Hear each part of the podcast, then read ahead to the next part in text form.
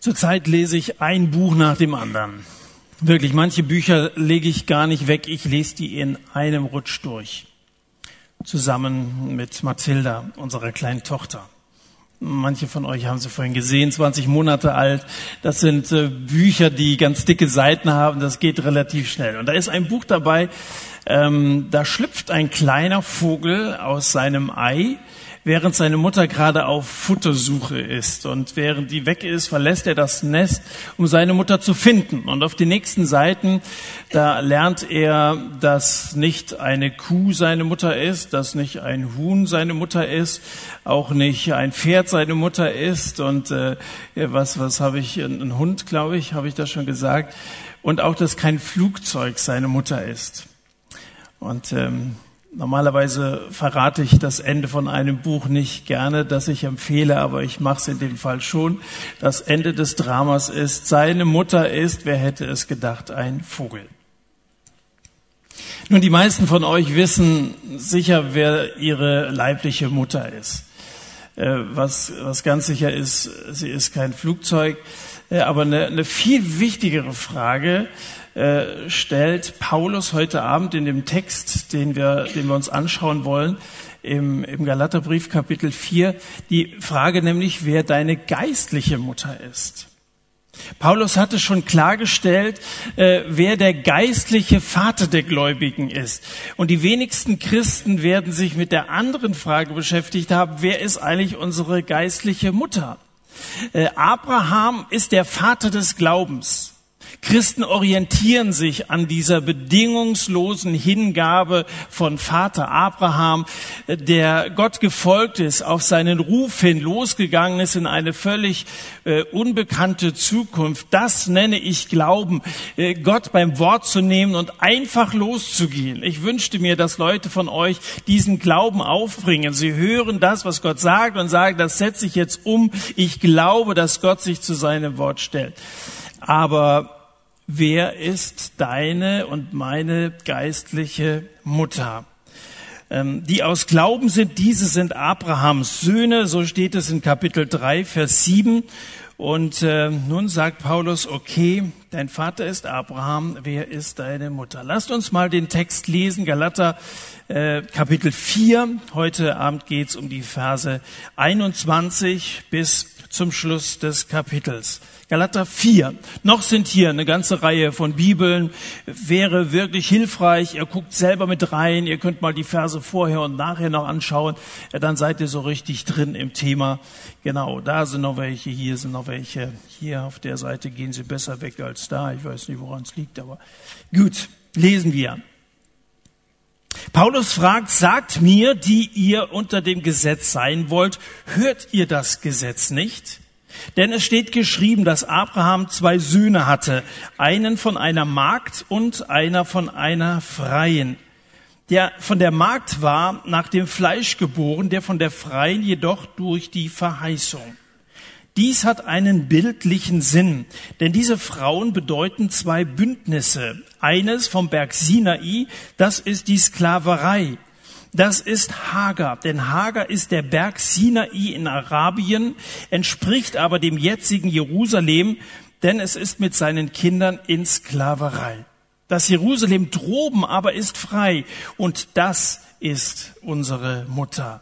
Denn es steht geschrieben, freue dich, du Unfruchtbare, die du nicht gebierst, brich in Jubel aus und rufe laut, die du keine Geburtswehen erleidest, denn viele sind die Kinder der Einsamen mehr als die derjenigen, die den Mann hat. Ihr aber, Brüder, seid wie Isaak, Kinder der Verheißung. Aber so wie damals der nach dem Fleisch geborene, den nach dem Geist geborenen verfolgte, so ist es auch jetzt. Aber was sagt die Schrift? Stoße die Magd und ihren Sohn hinaus, denn der Sohn der Magd soll nicht mit dem Sohn der Freien erben. Daher, Brüder, sind wir nicht Kinder einer Magd, sondern der Freien. Im Verlauf des Briefes hatte Paulus seine Empfänger mit Kindern verglichen. Wiederholte Mal. Er hatte sie Kinder Gottes genannt in Kapitel 3, Vers 26. Er hatte sie Abrahams Kinder genannt, Kapitel 3, Vers 7. Er nennt sie auch seine eigenen Kinder. Der Apostel sieht Kinder in den Galatern und die machen ihm so ein wenig zu schaffen. Vers 19, das ist jetzt so ein Fall, wo er mal ein bisschen vor diesem Text gucken sollt, den wir gerade gelesen haben. In Vers 19 hatte er gesagt, Matthias hatte letzte Woche über diesen Text gesprochen. Meine Kinder, um die ich abermals Geburtswehen erleide, bis Christus in euch Gestalt gewinnt. Also meine Frau ist ja wieder schwanger und was Geburtswehen sind, das, das wird die nächsten Wochen auf sie zukommen. Das ist nicht angenehm nach allem, was man als Mann dazu hört. Äh, und Paulus, Paulus hat wirklich schwer zu tragen und es tut ihm fast körperlich weh, wenn er an seine Kinder dort in Galatien Galatien, in den Gemeinden, die er gegründet hatte, denkt und wie, wo sie hingekommen sind. Meine Kinder, um die ich abermals immer und immer wieder Geburtswehen erlitten habe, bis das doch Christus in euch Gestalt gewinnet. Das ist sein großer Wunsch. So. Kleine Kinder, kleine Sorgen, große Kinder, große Sorgen. Die Galater sind große Kinder. Kinder, weil unmündig. Kinder haben ja noch nicht allzu viel zu melden und unmündig, weil sie versklavt sind unter das Gesetz. Und ein Sklave ist unmündig. Die waren damals ohne Recht, die wurden rumkommandiert. Das war ein Sklave. Und jetzt muss Paulus feststellen, freiwillig seid ihr Sklaven. Ihr dient immer noch obwohl ihr das eigentlich gar nicht mehr müsstet. Ihr dient dem Gesetz. Die Christen in Galatien hatten sich von falschen Lehrern überzeugen lassen, die klargestellt hatten, wir, die Juden, sind das auserwählte Volk Gottes. Wir sind Kinder Abrahams. Das Zeichen dafür ist die Beschneidung. Und wenn ihr Heiden Teil des Volkes Gottes sein wollt, dann müsst ihr euch beschneiden lassen. Dann müsst ihr, müsst ihr das Gesetz befolgen, strengt euch an. Paulus muss sich anstrengen, nicht in die Schreibtischplatte zu beißen. Äh, da sagt er in, in Vers 20, ich wünschte mir aber jetzt bei euch anwesend zu sein und meine Stimme zu wandeln, denn ich bin wegen euch in Zweifel. Ich, ich habe wirklich meine Zweifel an euch. Wenn ich, wenn ich da wäre, würdet ihr das an meiner Stimme, würdet ihr das hören, wie, wie verunsichert ich bin. Ähm, in der Kindererziehung spielt der Tonfall eine gewisse Rolle. Äh, Mathilda versteht noch längst nicht alles, was wir sagen, äh, aber am Tonfall merkt sie schon, wann es ernst wird, wann der Spaß ein Ende hat. Also der, der Tonfall ist, ist erstmal noch wichtiger als der Inhalt dessen, was man sagt. Und äh, wäre Paulus hier anwesend, dann würden die, die Galater an seiner Stimme erkennen, wie empört er ist. Paulus hat die Tonlage des Briefes schon mehrfach geändert. Du musst mal den kompletten Brief mal so am Stück durchlesen. Das ist eine gute Vorbereitung auch vielleicht für nächste Woche. Da, da merkst du immer so diesen, diesen Wechsel zwischen Hoffnung und dann doch wieder diese Empörung, die hier wieder zum Ausdruck kommt. Er hatte erstmal in Kapitel 1, Vers 6 seine Erstaunen, seinem Erstaunen Ausdruck gegeben.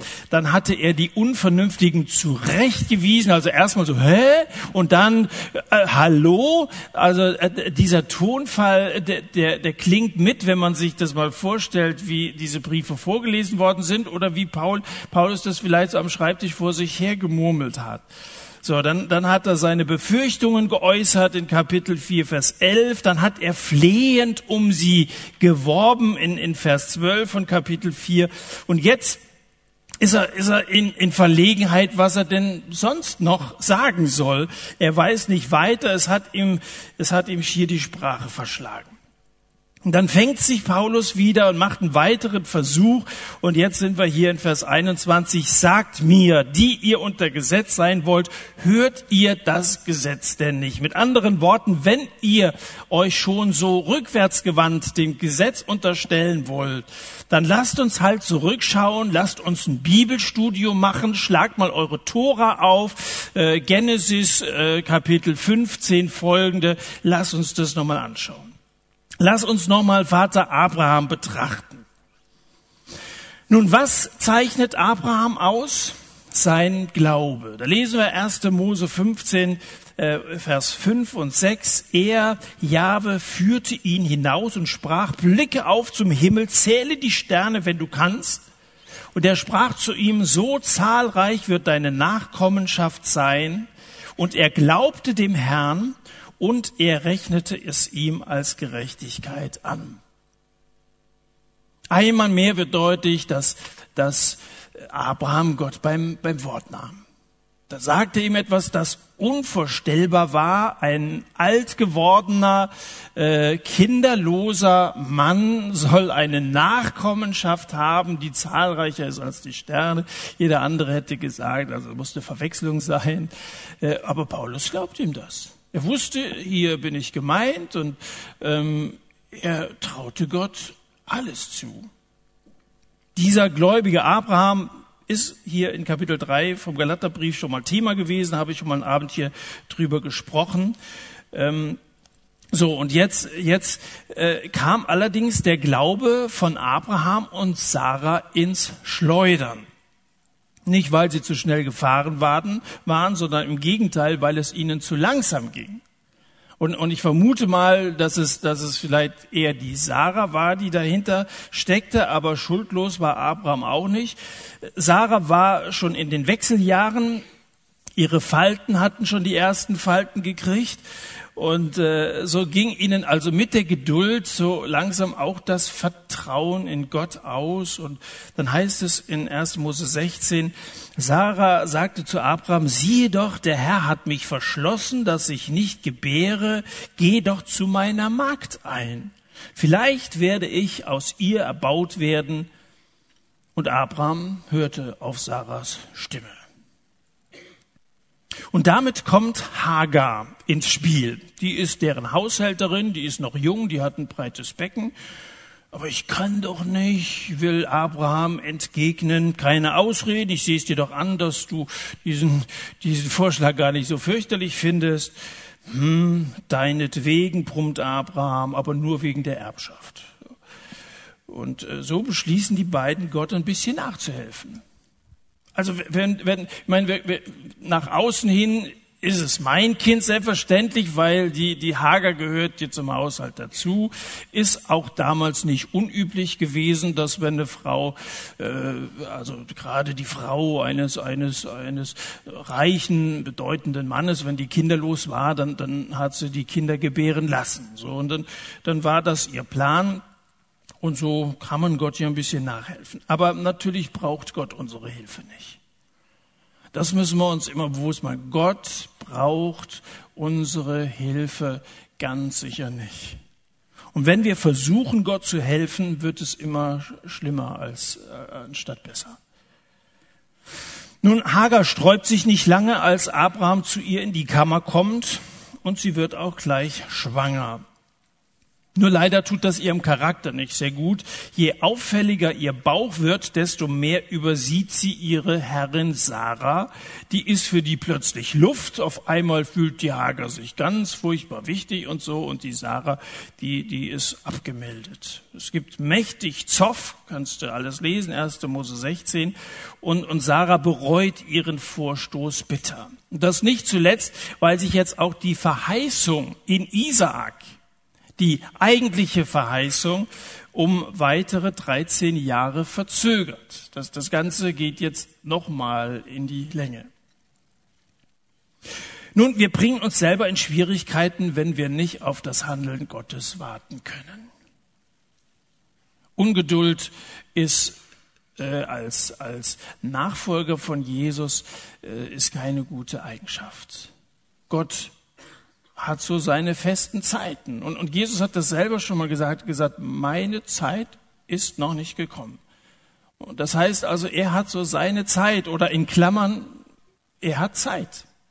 Und wir sind oft, oft so ungeduldig. Wir sitzen auf heißen Kohlen. Gott aber sitzt auf dem Thron und regiert und er übersieht nichts. Der hat, der hat die souveräne Allmacht über alles und über jeden und, und wir, wir brauchen nicht ungeduldig sein, wenn Gott uns eine Zusage gemacht hat. Die wird in Erfüllung gehen, wenn wir ihm vertrauen.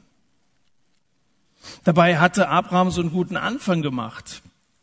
Sei nicht so dumm, wenn du im Geist angefangen hast, im Fleisch vollenden zu wollen. So hatte Paulus in Kapitel 3, Vers 3 gesagt. Das ist so, das ist so ein, einer der Schlüsselverse, würde ich sagen, im Galaterbrief. Nur nach 13 Jahren erscheint Gott Abraham wieder, als wollte er sagen, hast du gemerkt, wie viel Trouble euch eure Pläne eingebracht haben? Jetzt setzen wir meinen Plan um. Und so bringt Sarah auf wundersame Weise Isaak zur Welt. Zurück nach Galatien. Das jüdische Establishment lehrt, dass die Galater entweder Juden sein mussten oder zumindest wie ein Jude handeln mussten, um errettet zu werden. Also ohne dass du nicht zu uns gehörst, ohne die Beschneidung und so, alle, alle Absicherungen, was das Judentum betraf, läuft gar nichts. Und dann fragten sie, wer ist dein Vater? Und Paulus sagt, andere Frage, wer ist deine Mutter? Wer ist deine Mutter? Denn es steht geschrieben, dass Abraham zwei Söhne hatte, einen von der Magd und einen von der Freien welchem dieser beiden Söhne gleicht ihr? Ismael war nach dem Fleisch geboren, heißt es in Vers 23, Isaak jedoch durch die Verheißung. Ismael ist als Sklave geboren worden. Warum? Weil seine Mutter Sklavin war. Ich weiß nicht, als was du geboren, wenn du als Deutscher geboren bist, dann bist du, bist du Deutscher. Und wenn du, wenn du aus einer Arbeiterfamilie kommst, dann bist, dann bist du auch eben in der Arbeiterfamilie erstmal drin. Also unsere Vorfahren entscheiden ja schon ein Stück weit, wer wir sind. Äh, das hat was mit unserer Identität zu tun. Äh, so, äh, Ismael, also ein, ein Sklavenjunge. Isaak dagegen ist frei geboren, weil seine Mutter eine freie Frau war nach dem Fleisch geboren. In der neuen Genfer Übersetzung heißt das, äh, infolge von menschlich eigenmächtigem Handeln geboren. Nach dem Fleische geboren heißt jetzt nicht, dass das eine natürliche Geburt gewesen ist und das andere eine geistliche Geburt, also das ist irgendwie nur bildlich zu verstehen. Das waren alles ganz normale Geburten, beides, äh, sondern hier geht es darum, dass Ismael von menschlich eigenmächtiger Initiative her gezeugt worden ist. Und, und wie es dazu kam, das haben wir ja gerade gesehen. Ismael wurde aus Mangel an Glauben geboren, als Abraham und Sarah versuchten, Gottes Plan auf ihre Weise zu erfüllen. Und alle Menschen, die nicht auf Gottes Handeln warten wollen, sind Ismael-Typen. Andere Mütter haben auch schöne Söhne. Die andere Mutter, Sarah, hat Isaak nach einer Verheißung geboren, die Abraham von Gott gegeben worden war.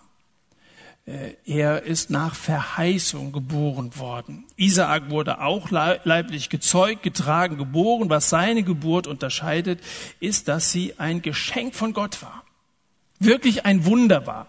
Denn man muss bedenken, nachdem diese 13 Jahre vergangen waren, war Sarah bereits 90 Jahre alt. Also das, das wäre eine Sensation, das würde durch alle Zeitungen gehen, wenn, wenn also eine, eine Frau mit 90 noch ein Kind kriegt. Äh, das Wunder war damals nicht kleiner. Und jetzt sieht Paulus einen riesigen Unterschied zwischen Sarah und Hagar. Sarah steht für Gnade.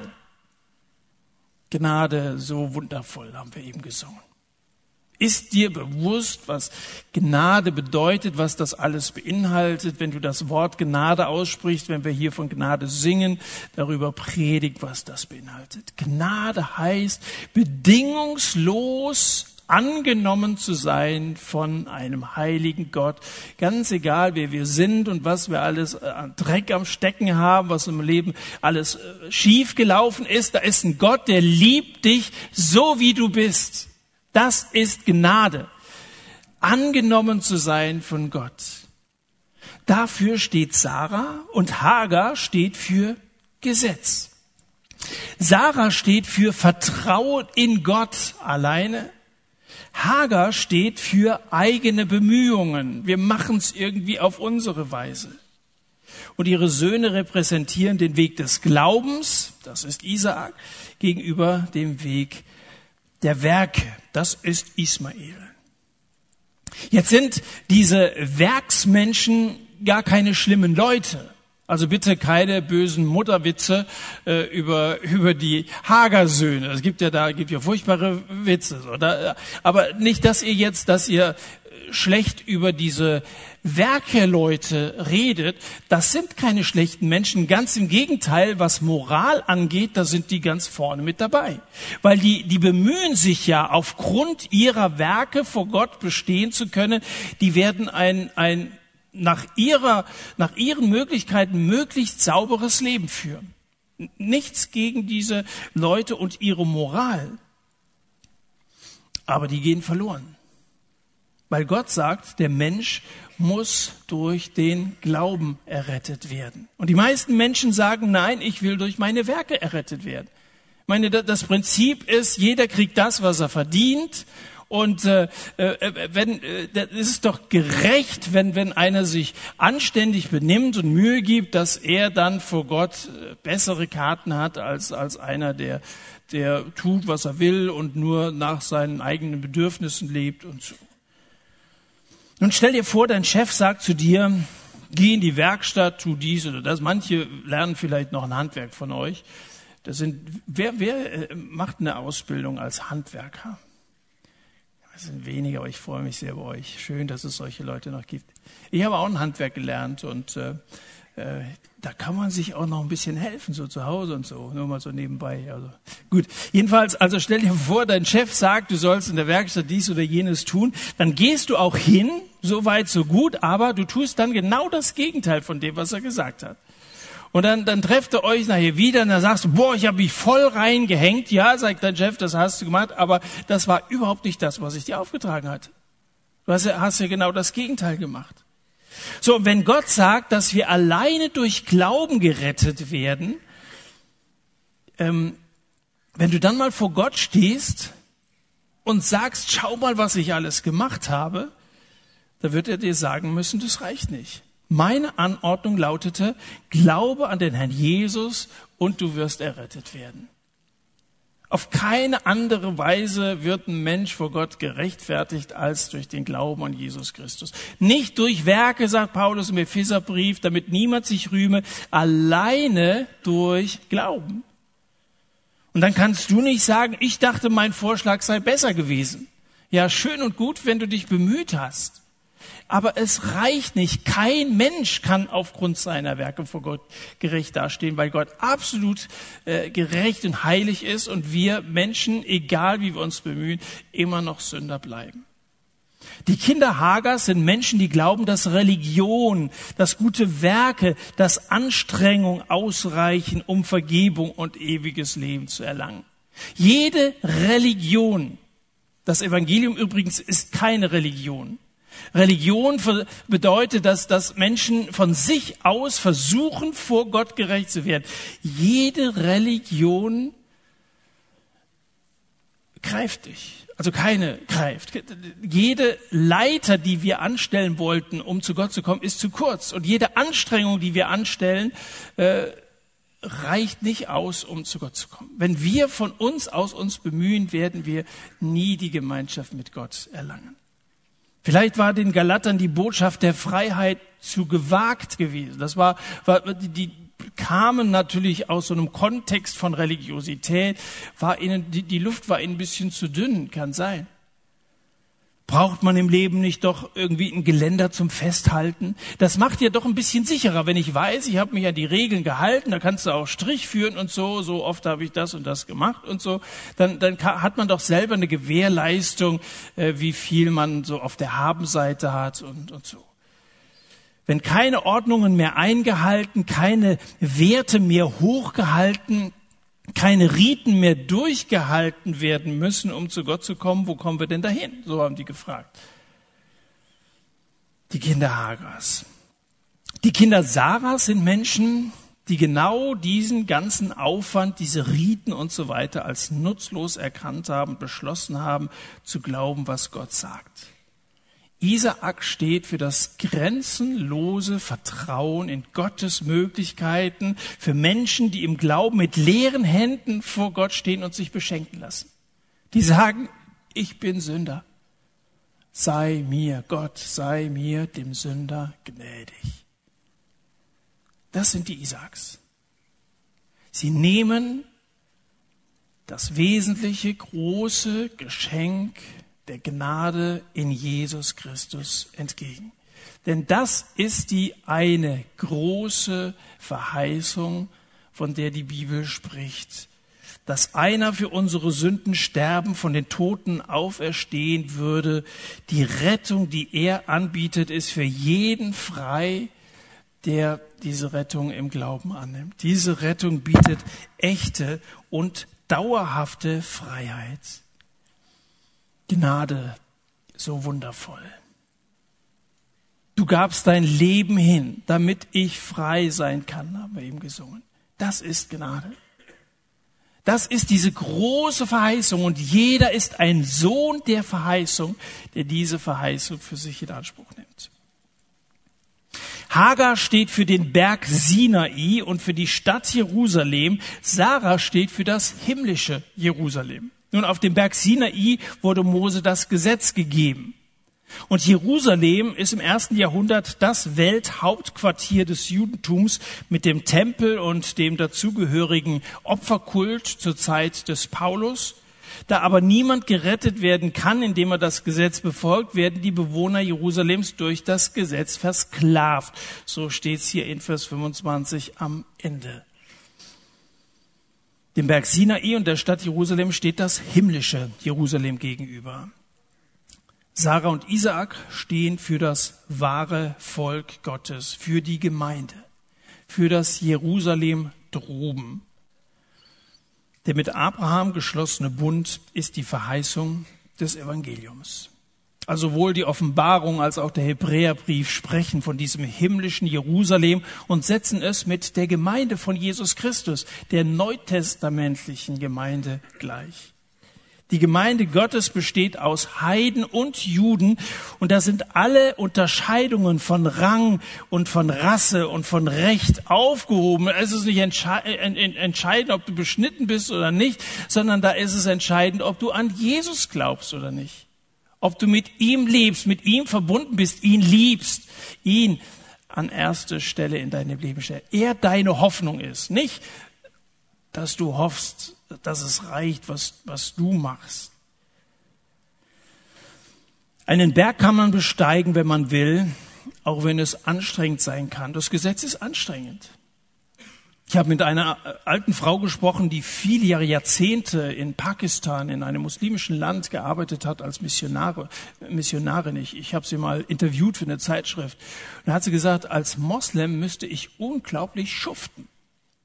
Da sagt sie, was die alles einhalten müssen und, und trotzdem nicht wissen, ob es ausreicht. Ja, einen Berg, Gesetz, Gesetz ist unglaublich anstrengend. Einen Berg zu besteigen ist unglaublich anstrengend. Und, und Hager steht für den Berg Sinai, für das Gesetz. Jerusalem kann man bereisen, das Jerusalem droben aber, das bereist man nicht auf herkömmliche Art und Weise. Das kannst du nicht durch eigene Anstrengung erreichen. Das Jerusalem droben, das ist, das ist ja eine andere Dimension. Und da geht es jetzt darum, im Glauben sich äh, auf dieses Jerusalem einzulassen oder das anzusteuern, äh, das als Lebensinhalt zu nehmen, als Ziel, auf das wir zusteuern. Was ist dieses Jerusalem droben? Was ist unsere Mutter? Das irdische Jerusalem steht für den alten Bund und das himmlische Jerusalem steht für den neuen Bund in Jesus. Das himmlische Jerusalem, Stadt des lebendigen Gottes, das ist die Gemeinde von Jesus Christus. Nur noch zu Vers 27. Paulus zitiert hier aus dem Alten Testament Jesaja Kapitel 54, Vers 1, um das Verhältnis von Sarah zum himmlischen Jerusalem herzustellen. Da sagt er, denn es steht geschrieben, freue dich, du Unfruchtbare, die du nicht gebierst, brich in Jubel aus, rufe laut, die du keine Geburtswehen erleidest, denn viele sind die Kinder der Einsamen mehr als diejenigen, die den Mann hat. Das ist eine Prophezeiung aus der Zeit der babylonischen Gefangenschaft und ähm, sagt Israel viele Kinder zu. Also die Juden damals, die, die wussten, das geht in Erfüllung. Äh, einmal, was die Wiederherstellung äh, des Volkes Gottes an, die waren verstreut, die waren gefangen weg. Sie wussten, hatten diese Hoffnung, wir werden wieder, wir werden wieder versammelt werden. Und sie glaubten auch, dass viele Heiden sich zu Gott bekehren würden, zu seinem Volk dazugehören würden. Sie glaubten, dass die Unfruchtbare viele Kinder haben wird. Es sieht jetzt nicht so aus, aber diese Hoffnung hatten sie. Das ist das auf das himmlische Jerusalem. Man sieht es nicht, aber man glaubt daran. Man glaubt, dass das gibt und man wird von da aus bekommt man seine Kraft und das ist das Ziel. Das macht uns Hoffnung. Das treibt uns an im Leben. So ist das damals bei dem Volk Gottes auch gewesen. Und Paulus sieht die Erfüllung dieser Vorhersage, dieser Verheißung sieht er in der Geburt und dem Wachstum der Gemeinde. Er hat Gemeinden gegründet, da gehörten die in Galatien mit dazu und da sagt er, Leute, ihr seid diese Verheißung. Freue dich, Unfruchtbare. Äh, da ist eine Geburt, eine übernatürliche Geburt geschehen. Ihr gehört dazu und ihr müsst es nicht aus euch tun. Es ist ein Wunder Gottes. Sarah hatte erst kein Kind, aber als dann die Verheißung Isaaks erfüllt war, überstieg ihre Nachkommenschaft, die von Hagar. Die zahllosen Söhne von Sarah in der Gemeinde des lebendigen Gottes sind überwältigend. Gehörst du dazu? Bist du Christ? Lebst du mit Jesus? Dann bist du einer dieser Nachfahren von Sarah. Und dann steht hier, freue dich, äh, denn viele sind die Kinder der Einsam mehr als derjenigen, die einen Mann hat. Die Frage ist, wer ist deine Mutter? Ihr aber Brüder seid wie Isaak Kinder der Verheißung. Ihr Brüder, sagt Paulus.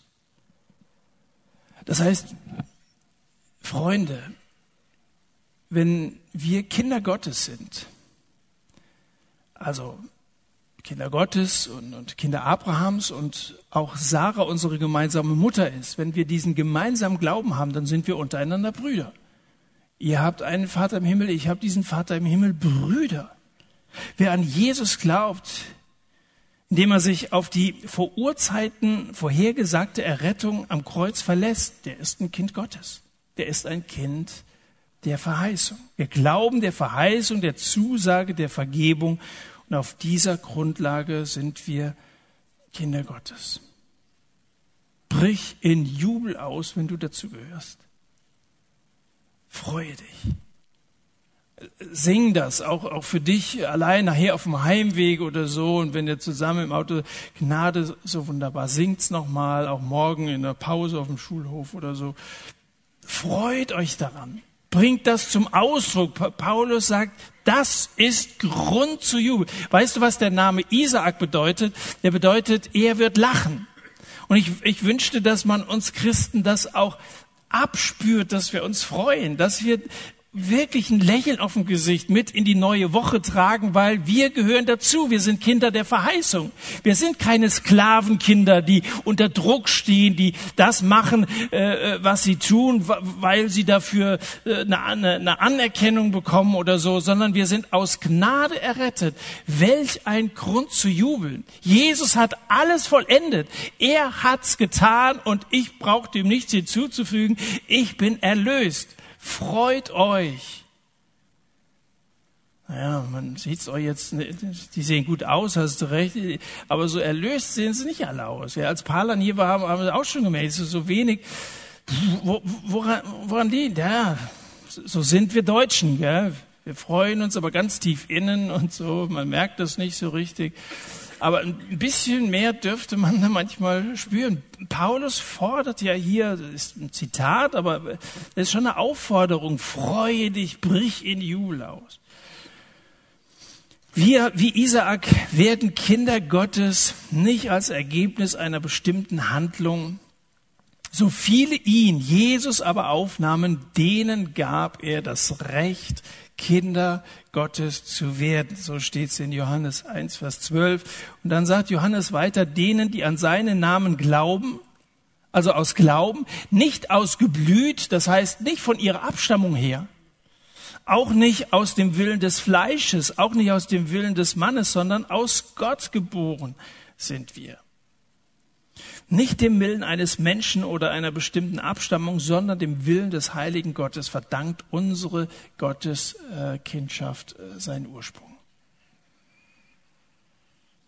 Als Paulus über seine judaistischen Widersacher in Galatien nachdenkt, waren ihm also diese beiden Personen aus dem Alten Testament in den Sinn gekommen, Ismael und Isaac. Jetzt fragt man sich ja, wie kommt der da drauf? Also wärt ihr, wenn ihr so mit den Galatern zu tun gehabt habt, wärt ihr auf die Idee gekommen, jetzt hier Ismael und Isaac ins Spiel zu bringen? Ich glaube, es wird nachvollziehbar, wenn wir Vers 29 nochmal beachten. Da sagt er aber so wie damals der nach dem Fleisch geborene, also Ismael, den nach dem Geist geborenen verfolgte, so ist es auch jetzt. Ismael verachtete seinen Halbbruder Isaac.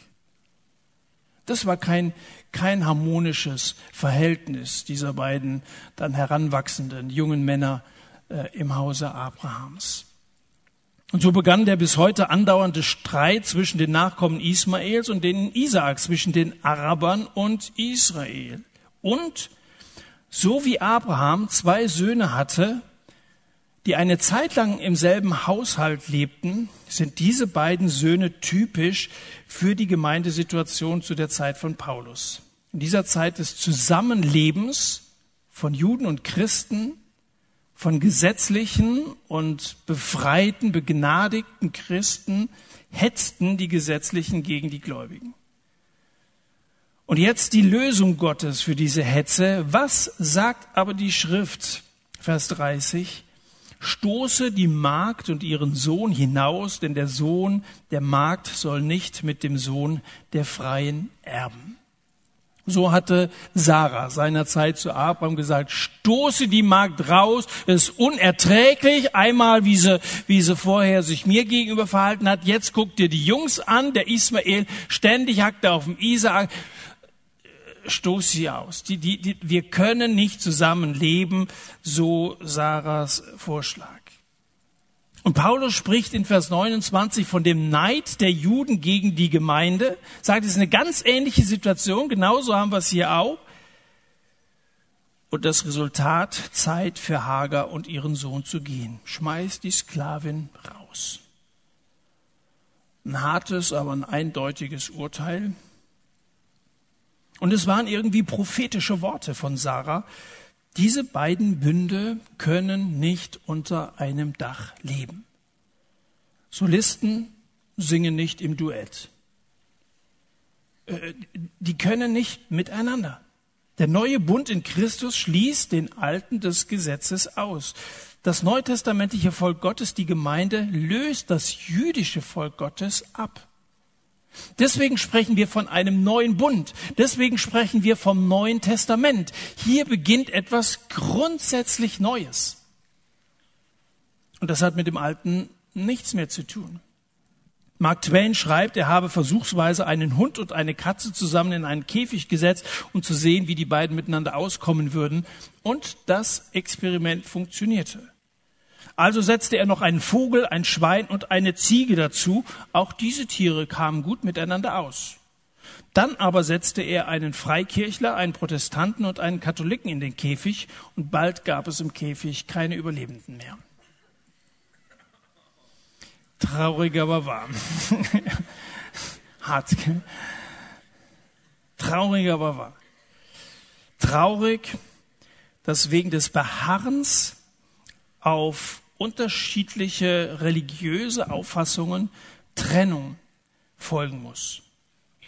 Und wenn wir dann an Juden und Christen gegenüber Vertreter der arabischen Welt denken, die Söhne Ismaels, dann vergeht uns das Lachen schnell, denn da gibt es wirklich Mord und Totschlag. Äh, die vertragen sich nicht. Das geht nicht miteinander. Und man kann nicht sagen, das ist alles dasselbe und im Grunde genommen haben wir alle denselben Gott und lasst uns doch die gemeinsamen Nenner suchen und so weiter. Das Evangelium hat mit jeder anderen Art von Religion nichts gemeinsam. Weil das eine ist das Geschenk der Freiheit und das andere ist immer Druck, ist immer Druck. Und da kannst nicht sagen, lass uns zusammen beten und so tun, als wenn das alles eins wäre. Das funktioniert nicht und wird nie funktionieren, wenn man sich an das Evangelium, wenn man natürlich alles aufgibt und wenn man sagt, Jesus ist gar nicht von einer Jungfrau geboren worden und wenn man sagt, der, der ist nicht wirklich auferstanden, er hat nicht über die, ja, dann haben der Islam und das Christentum wirklich eine Menge gemeinsam. Aber, aber wir halten fest an dem Christus ist für unsere Sünden gestorben. Er hat bezahlt und ich kann dem nichts hinzufügen. Das Evangelium und Religion sind unvereinbare Wege. Freiheit und Knechtschaft, das sind zwei Bündnisse, wie Paulus sagt, zwei unterschiedliche Systeme, die vertragen sich nicht. Auf der Knechtschaft liegt kein Segen und darum muss sie ausgetrieben werden, so wie die freie Frau Sarah die Magd Hagar mit ihrem Sohn vertrieben haben wollte zu der Geschichte in Genesis gehört dazu, dass Gott in der Wüste auch Hagar und Ismael einen Segen verheißt. Also jetzt nicht falsch verstehen, dass Gott, das ist ja unbarmherzig, da wird so einfach der Tür verwiesen und so weiter. Gott geht den beiden nach, musst du dann mal genau lesen, 1. Mose äh, 16 äh, folgende, dann auch bis Kapitel 21 und so. Aber in dem bildlichen Sinne Paulus sagt in Vers 24, ich will das mal bildlich. Im bildlichen Sinne bleibt diese Vertreibung endgültig. Es geht nicht beides miteinander. Die ist nicht gegen Menschen gerichtet, diese Vertreibung, sondern gegen das System von Gesetzlichkeit. Das Evangelium aber befreit.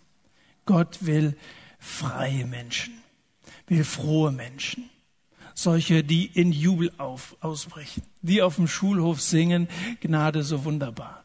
Solche Leute will er. Leuten, denen man absieht, dass sie, dass sie erlöst sind. Die müssten erlöster aussehen, wenn ich an ihren Erlöser glauben soll. So hat Nietzsche mal gesagt. Wahrscheinlich hat er recht. Also er sagt, den meisten merkt man es leider nicht an. Das, das ist eine Form von Zeugnis. So, so geht's ja los, dass man äh, reden von Jesus ist dann ein weiterer Schritt. Aber zunächst mal, wie, wie kommen wir den Leuten vor? Sind wir wirklich frei? Weißt du, so wie Abraham der Vater des Glaubens ist, ist Sarah die Mutter der Freien. Und jetzt bin ich am Schluss und ich möchte dir eine einfache Frage stellen. Wer ist deine Mama? Sarah oder Hagar? Glaubst du noch, du könntest Gott helfen, indem du tust, was du tust? Und glaubst du, du könntest irgendwie gut genug sein, um Rettung zu verdienen? Oder wenn du meinst, dass die Rettung zum Teil das ist, was Gott getan hat und zum Teil das ist, was du, was du tust, glaubst du das? Wenn ja, dann bist du ein Kind der Sklaverei. Da bist du immer noch in Ketten. Da wirst du nie froh werden und nie erlöst werden und nie wirklich begreifen, was das Evangelium alles beinhaltet. Die Ismaels dieser Welt vertrauen auf sich selbst. Die Isaaks vertrauen dem Evangelium von Jesus Christus. Wer ist deine Mama?